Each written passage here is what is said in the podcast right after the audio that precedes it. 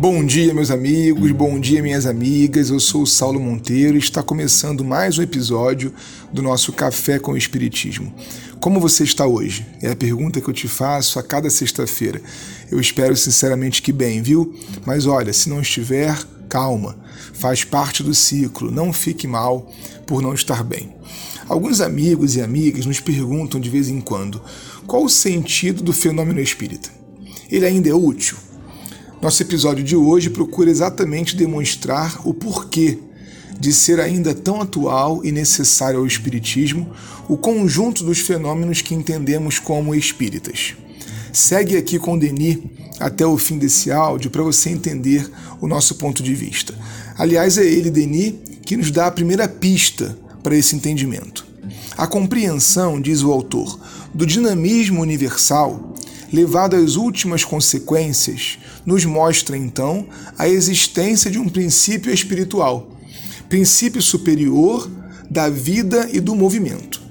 À medida que o homem vence as rampas difíceis que conduzem para os cumes da ciência e do conhecimento, ele vê a majestade do cosmo e o esplendor de suas leis lhe aparece sob aspectos cada vez mais imponentes ele chega a compreender que o espírito domina e rege o mundo. Gente, a ciência espírita tem como principal função o consolo humano.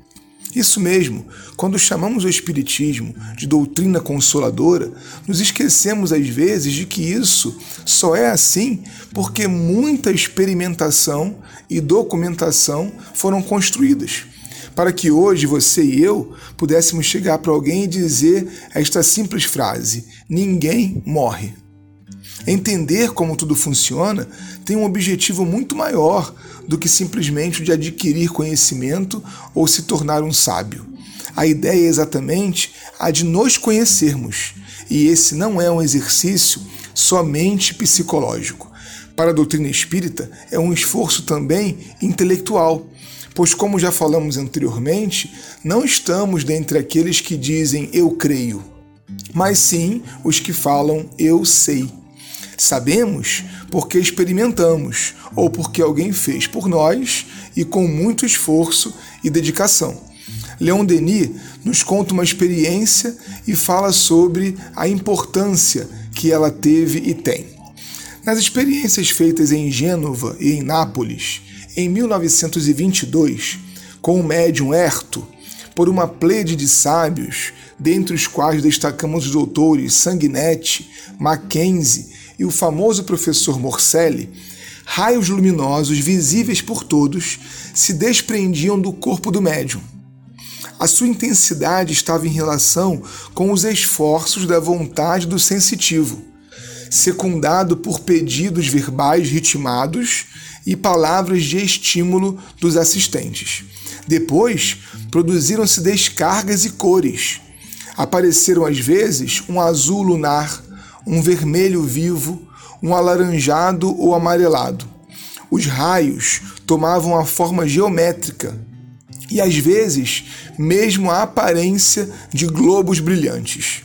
O médium pode exprimir a estes a direção que lhe é indicada.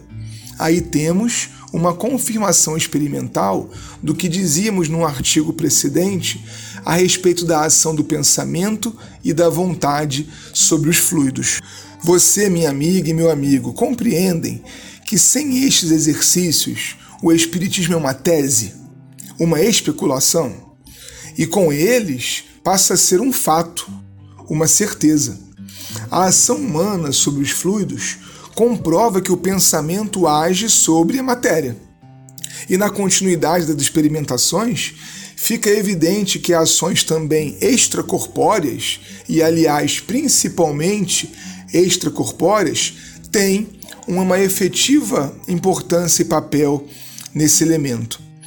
Entender a ação da vontade em nosso meio e o papel dos desencarnados junto de nós é espiritismo. Nós temos todo o direito de nos filiarmos mais a essa ou aquela prática espírita. Podemos também, você pode, eu posso, desejarmos mais aquele tipo de leitura ou de estudos do que um outro, mas não podemos negar a nossa origem. O fenômeno nos possibilitou chegar até aqui e ainda terá um grande papel no futuro, já que há ainda muito a provar. Um estudante ouve seu professor, por exemplo, explicando sobre a lei de Newton, e ele não fica só na sala de aula com a teoria, ele vai ao laboratório ver acontecer. Se o Espiritismo é um fato, ele não tem medo dos laboratórios da vida. Esse é um conjunto de usos dos quais a coletividade se serve. Mas olha, no campo do indivíduo há também inumeráveis utilidades para as descobertas espíritas, como essa que destaca Leon Denis no texto do livro O Espiritismo e as Forças Radiantes, que eu estou estudando com vocês aqui às sextas-feiras. Diz ele: pode-se notar que quanto mais o espírito progride e se eleva na hierarquia espiritual, mais adquire o poder sobre os fluidos etéreos, de modo que se pode deduzir que um dos objetivos essenciais da evolução é o conhecimento e a administração das forças potenciais do universo, enquanto os espíritos inferiores se comprazem na manipulação dos fluidos semimateriais usados nos fenômenos de ordem física. Os objetivos essenciais, meu amigo e minha amiga, da evolução são o conhecimento e a administração das forças potenciais do universo. Um forte abraço e até o próximo Café com o Espiritismo.